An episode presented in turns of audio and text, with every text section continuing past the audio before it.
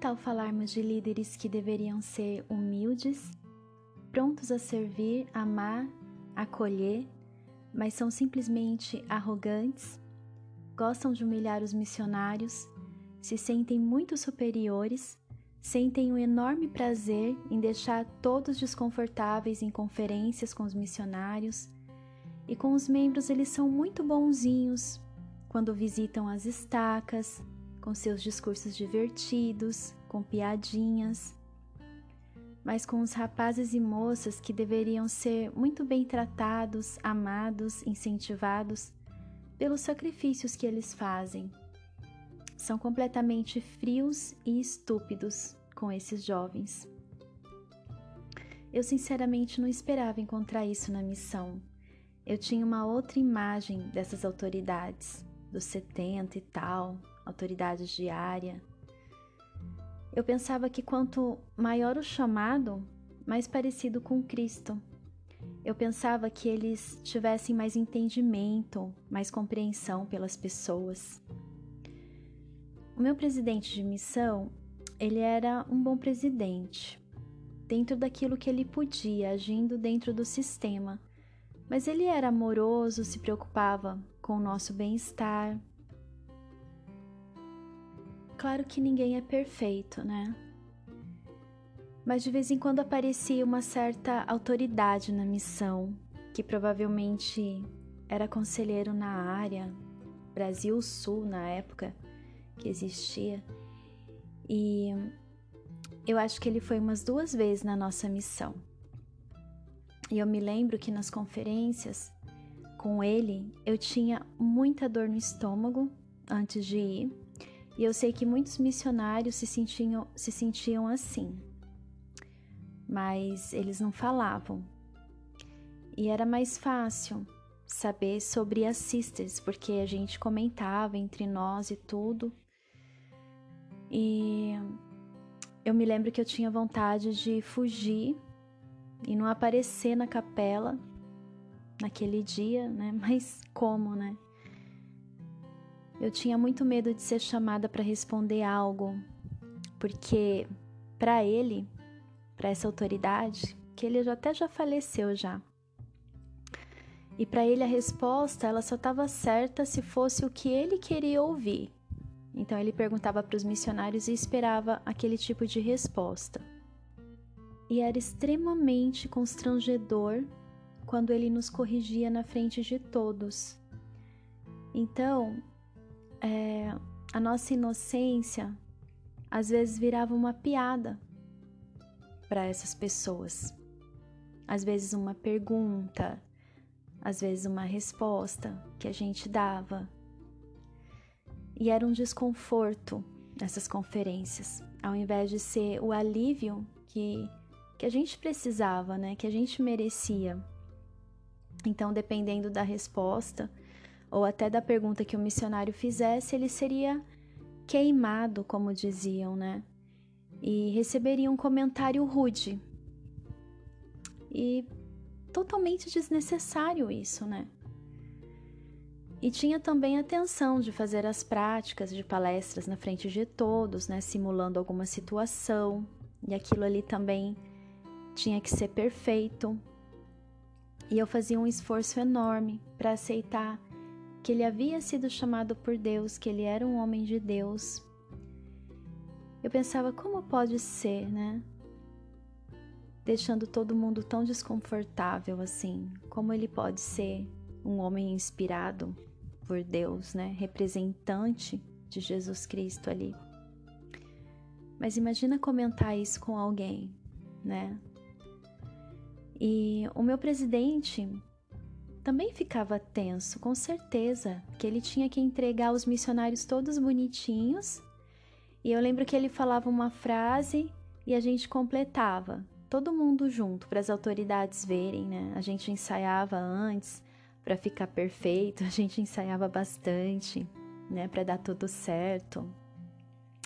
E dependendo das respostas que os missionários dessem nessas conferências, né, a missão dele, né, a missão Florianópolis seria bem avaliada ou não. E além dos números que os missionários levavam, né, as metas alcançadas. Então, ele também tinha que relatar muitas coisas ali. Para a autoridade, com certeza, levavam um puxão de orelha também, né? E, e aí podem pensar que essa autoridade tinha esse jeito por causa da personalidade dele e que foi um caso específico, né? Para não generalizar. Então, na época eu pensava assim, e eu precisava desse pensamento para sobreviver, porque a decepção é imensa.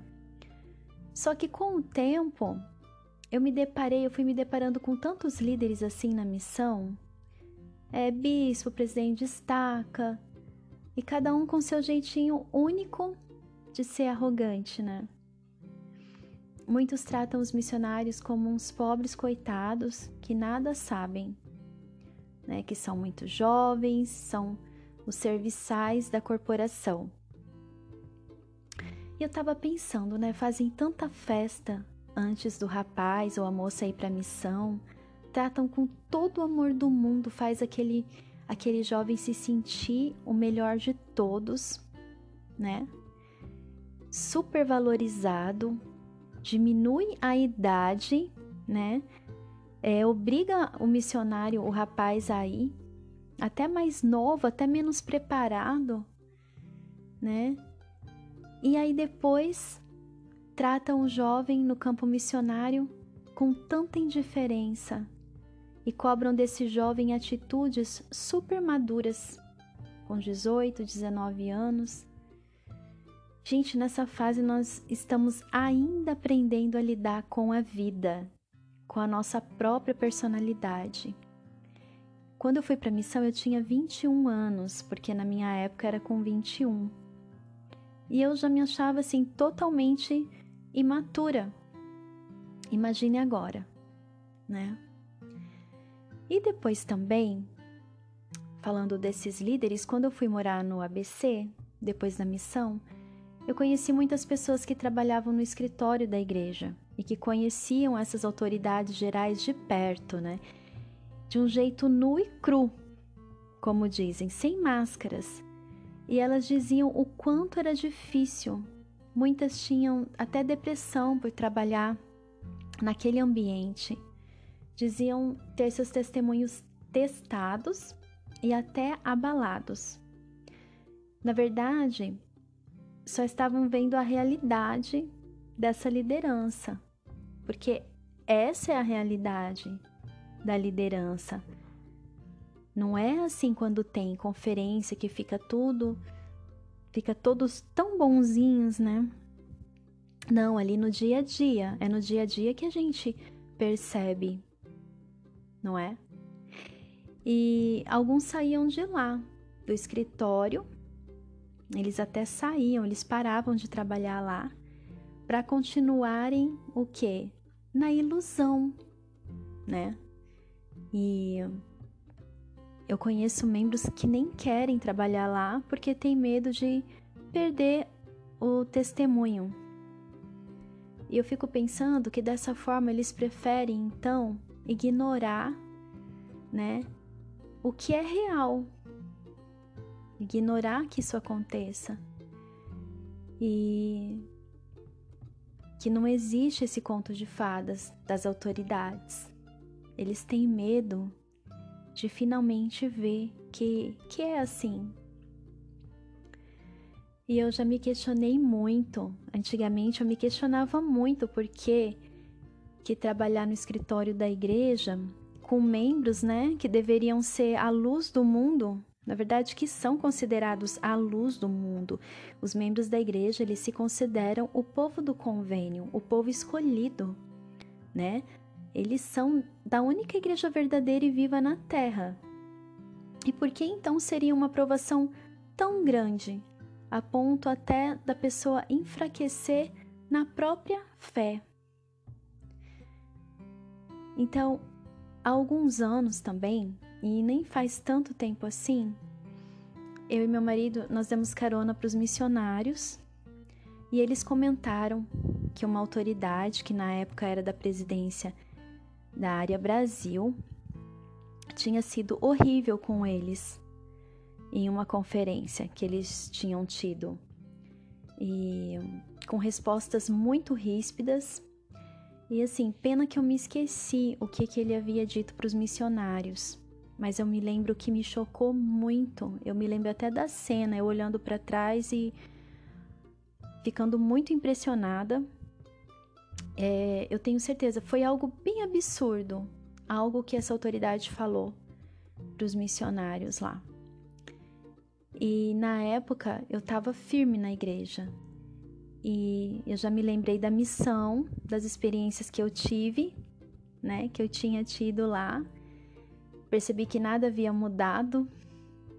E, e eu fiquei assim muito admirada porque essa autoridade nos discursos dele, eu até achava ele assim super simpático porque ele dava gargalhadas, era super diferente, alegre, sabe?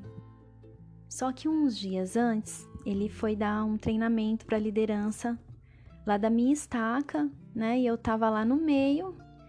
E aí eu já notei que ele Tava meio diferente, tava meio estranho. E sem dúvida não era o mesmo que eu via nas transmissões, né? Que, que eu sempre via, né, falando com os membros assim, daquela forma tão diferente.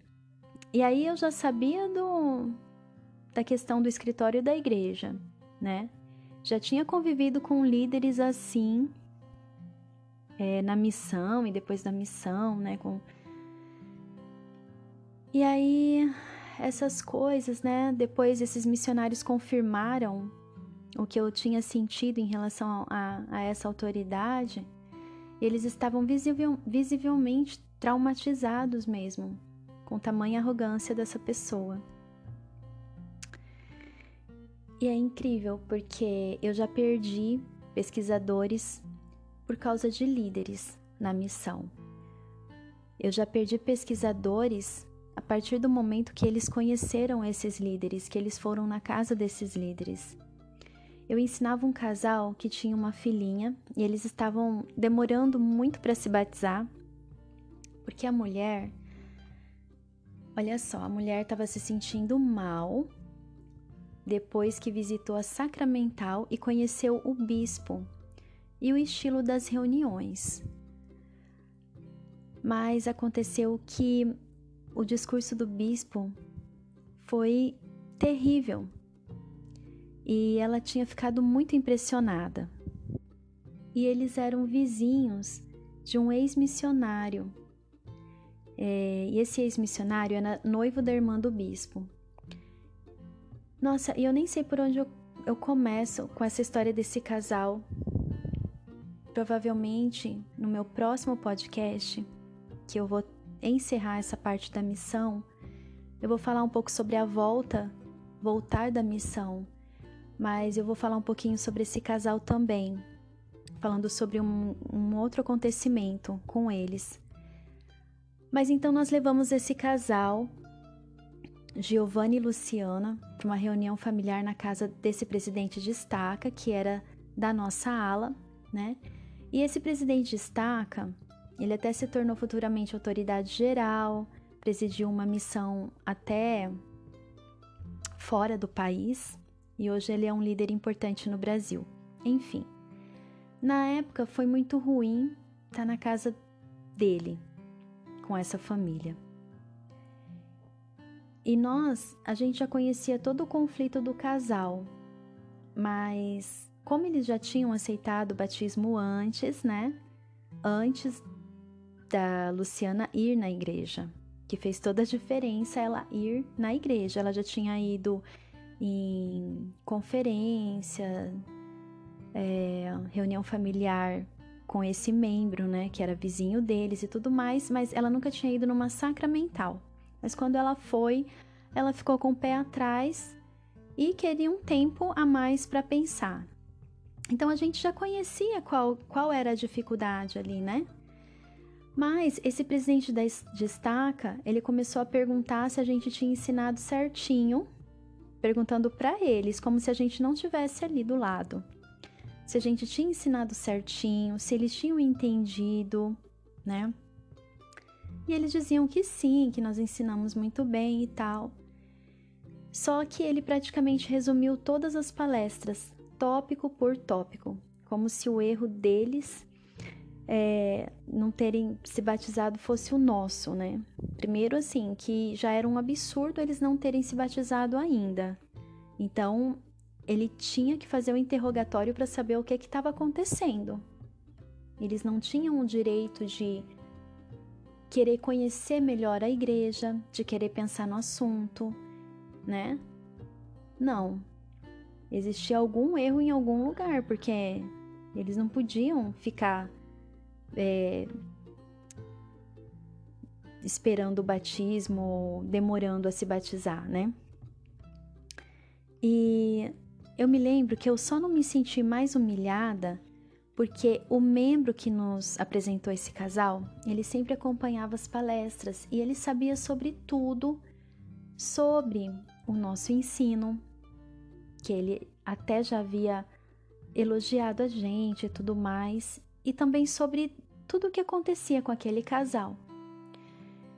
E no decorrer da noite, nada melhorou, porque depois vieram as conversas sobre viagens, conquistas e tudo aquilo que todo membro com dinheiro e posição na igreja gosta de falar. E a Luciana não gostou nada daquela experiência e a coisa só piorou. Eu me lembro que eu me senti tão mal sobre toda aquela situação que eu escrevi no meu diário que se fosse para eu ficar muito bem de vida, e ficar como os membros que viajam para os Estados Unidos e ficam orgulhosos. Eu prefiro ser pobre e ter o meu simples conforto. Eu escrevi que eu queria ter humildade, uma casa onde as pessoas se sentissem à vontade. Porque eu estava tão cansada de me sentir assim, né? Na casa de, de tantos membros de líderes. E aquilo me fazia tanto mal que eu me eu até escrevi uma carta para uma amiga minha que estava fazendo missão lá na Praça do Templo na época. Só que eu não mandei essa carta, porque eu desabafei um monte de coisa e eu acho que eu devo ter pensado que seria melhor não mandar. E eu encontrei essa cartinha aqui e eu falei assim: é, Infelizmente, na missão, vemos muitas barbaridades dos membros. Nosso testemunho é colocado à prova. Muita hipocrisia, líderes que têm muito dinheiro, que acham que sua família é melhor do que as outras e julgam e não têm caridade. E também, se já foram para os Estados Unidos, daí sim, são orgulhosos, ficam falando só nisso para os nossos pesquisadores, ao invés de fazer amizade de igual para igual. Tem muitas coisas ainda que nem quero falar nessa carta. Na missão estou com esse sentimento. Se for para eu ficar chata e orgulhosa com muito dinheiro, prefiro e peço ao Senhor que eu tenha minha vida simples, com conforto, mas com humildade. Ele me conhece, não quero que o dinheiro me suba a cabeça. Eu realmente fiquei desesperada porque eu não queria ser aquele tipo de membro, que eu tive aquelas experiências todas. Esse casal Giovanni e Luciana, como eu disse, eles, principalmente a mulher, ela se desencantou muito com a igreja quando eles foram na Sacramental. E eu também escrevi no meu diário sobre isso. Eu falei assim: eles foram na igreja domingo, mas a aula da Soc Soc não foi muito legal e os discursantes faltaram, o que resultou de um discurso mal preparado, claro, foi de última hora e um discurso do bispo dando uma bronca nos membros sobre cumprir os compromissos e um monte de coisas. Ele usou termos como: aqueles que não vêm na igreja estão com Satanás. E a Luciana realmente não gostou, não gostou do bispo. Ela disse que não acha que, se deixar de ir à igreja, Deus vai desampará-la. Ela tinha muitas perguntas sobre o que o bispo falou, ele foi bem duro. Então, isso foi o que eu escrevi no meu diário. E como ela como ela estava certa. eu também me senti mal com aquilo, né? Mas ainda assim, na minha cabeça, eu precisava defender a igreja, o bom nome da igreja. E a gente pensa assim: são erros dos homens, né? A igreja não é assim, a igreja é perfeita. Mas a igreja é um ser independente que respira por conta própria? A igreja é só um edifício, mas a igreja é feita por esses homens, por essas pessoas.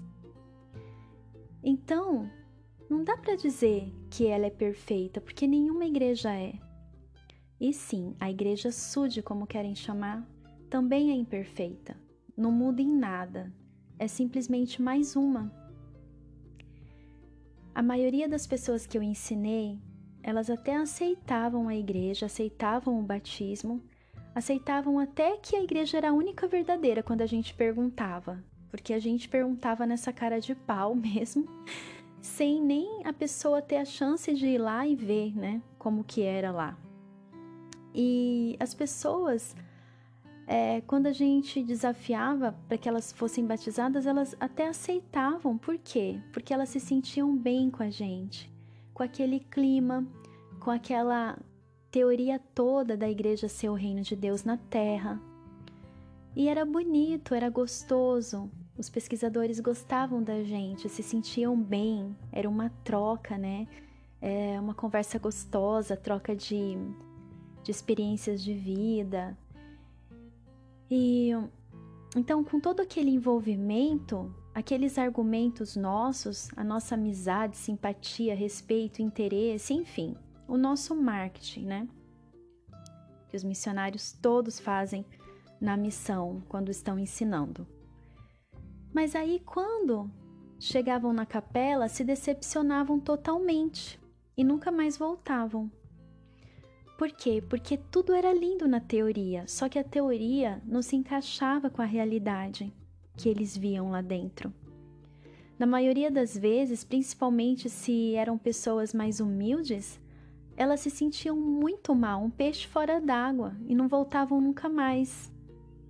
Então eu tinha muito medo de levar os meus pesquisadores para a igreja. Eu nunca ficava tranquila quando eu levava visitantes. Eu tinha medo do que eles poderiam ver, do que eles poderiam ouvir, porque muita coisa já havia acontecido. E a igreja, ela invalidava tudo o que eu testificava às pessoas. Ali não tinha o amor que eu prometia para elas que elas iriam encontrar na igreja de Cristo. E isso me frustrava muito. Aí depois, quando eu voltava na casa delas, durante a semana, eu tinha que procurar argumentos, justificativas, né? Dando a desculpa que as pessoas são imperfeitas, que os membros são imperfeitos e tal, toda aquela história, né? E os missionários, eles querem proteger as pessoas que eles ensinam. Todos os missionários fazem sacrifício por seus pesquisadores, né? Eu me lembro que muitas vezes nós pagávamos a passagem de ônibus para alguma família aí na igreja, alguma família que não podia ir e a gente não tinha conseguido carona, né? Mas eles iam para a igreja e depois tudo caía por água abaixo, né? Então, hoje eu vejo que foi bom essas pessoas terem observado bem de que ali não era um ambiente saudável. Ainda bem, né? Mas na época era bem frustrante. E eu frequentei a aula de um bispo na missão que eu tinha recordação de um dia, de um domingo, em que alguns americanos foram na casa dele e depois da reunião, eu não sei se foi ele ou se foi a esposa dele, eles nos deram uma bandeja de lasanha pequena para comer em casa né? Era domingo e ele disse que na casa dele não tinha lugar para nós. E ele usou essa frase. Realmente, por incrível que pareça, ele usou essa frase e eu nunca me esqueci. E a pergunta que fica é: será que se uma de nós fosse americana, nós teríamos sido deixadas de lado naquele domingo. E o mais incrível é que eu tinha lembrança desse dia na minha mente, e para minha surpresa, quando eu li o meu diário nessa semana, eu descobri que não foi, não tinha sido a primeira vez que eles tinham feito isso. Olha só que eu escrevi. Percebo que o bispo daqui dá muita atenção para americanos. Sempre que vem algum na casa dele, ele nos dá uma lasanha pequena para comer em casa e diz que não há lugar para nós. Hoje foi assim. Hoje tinha alguns americanos e até o missionário que batizou a sua família depois de 30 anos. E isso é lindo de se ver e tudo, mas ele falou em inglês algumas vezes na reunião sacramental. Isso realmente me irrita lê as escrituras em inglês e é todo americanizado. Isso acontece muito na missão, já vi muito isso. Então, foi o que eu escrevi aqui. E olha que incrível, eu falei: sempre que vem algum americano na casa dele, ele nos dá uma lasanha pequena para comer. Claro que não é pela lasanha. Quando a gente está na missão, a gente quer comer qualquer coisa, tá ótimo. A questão é essa atitude, essa atitude que ele teve. E nesse dia, um missionário americano que era do nosso distrito, que era uma pessoa muito humilde, muito meu amigo também, ele estava do nosso lado. E ele foi testemunha disso. E eu me lembro que ele balançou a cabeça inconformado quando ele ouviu aquilo. E eu dizia: como pode? Por que, que o Senhor permite uma pessoa assim ter um chamado importante? porque depois esse bispo foi chamado presidente de estaca. E aí, depois de um tempo, depois de alguns meses conversando sobre isso com esse missionário, né? Eu fiz esses questionamentos, né? E ele disse: "Ah, deve ser para aprender mais, para aprender a servir e melhorar". É, claro, é isso que a gente pensa, né? Quando a gente está na igreja.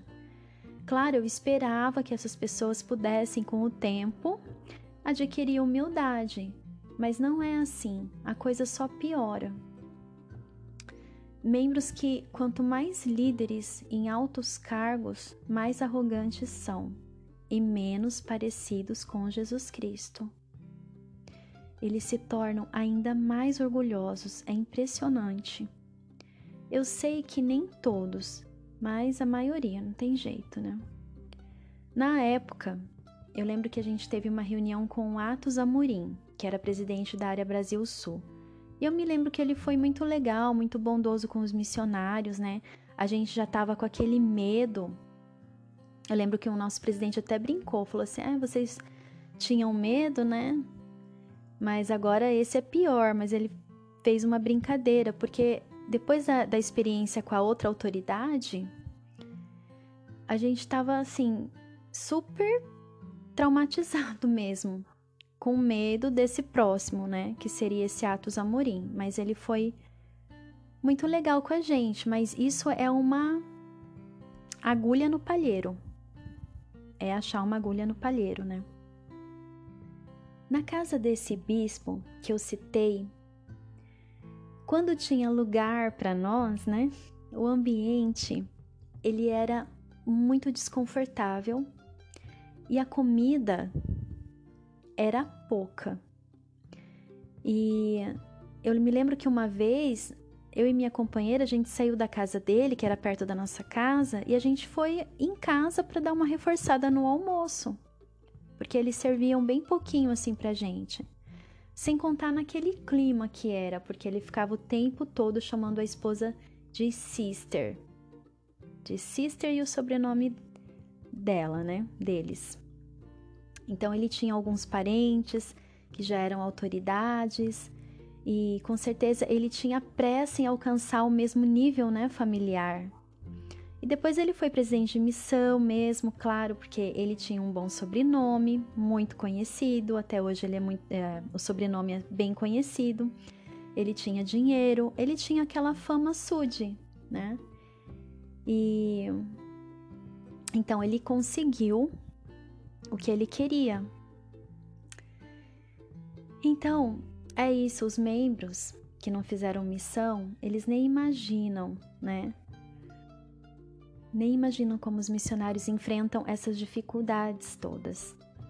Eles só veem os sorrisos nas fotos e nem pensam, né, que muitos ali estão tendo seus sonhos quebrados na missão. Muitas ilusões estão sendo destruídas. Há muito choro e não é somente porque a missão é sacrificante mesmo, é difícil e tal, mas porque precisam lidar com esses líderes locais, líderes regionais, de área, enfim. Pessoas que, por acharem que têm autoridade de Deus, usam e abusam de seu suposto poder. Então, não é tudo tão lindo como pintam e enfeitam. Alguém que ainda esteja na igreja pode dizer: Nossa, depois que saiu da igreja tá falando mal da missão, né? Ou alguém que me conheça, que sabe que eu sempre falava que eu tinha amado minha missão e tudo. Mas é assim, a questão é que essas coisas todas, de tudo que eu falei até agora, desde o primeiro podcast sobre a minha missão, elas não são novas, elas não surgiram agora. Elas são fatos e a maioria estão registrados por mim. E eles foram percebidos por mim ainda na missão.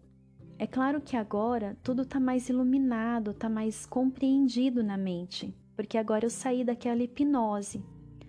Então agora é simples enxergar a grande contradição dentro da missão, dentro da igreja, dentro dessa corporação.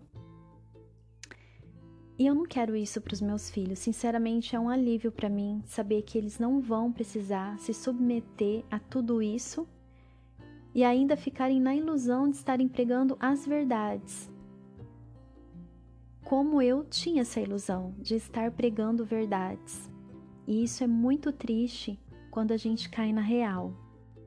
Para quem me conheceu antes de eu sair da igreja, né, para quem me conhecia antes, sabe, do, do amor que eu tinha pela missão.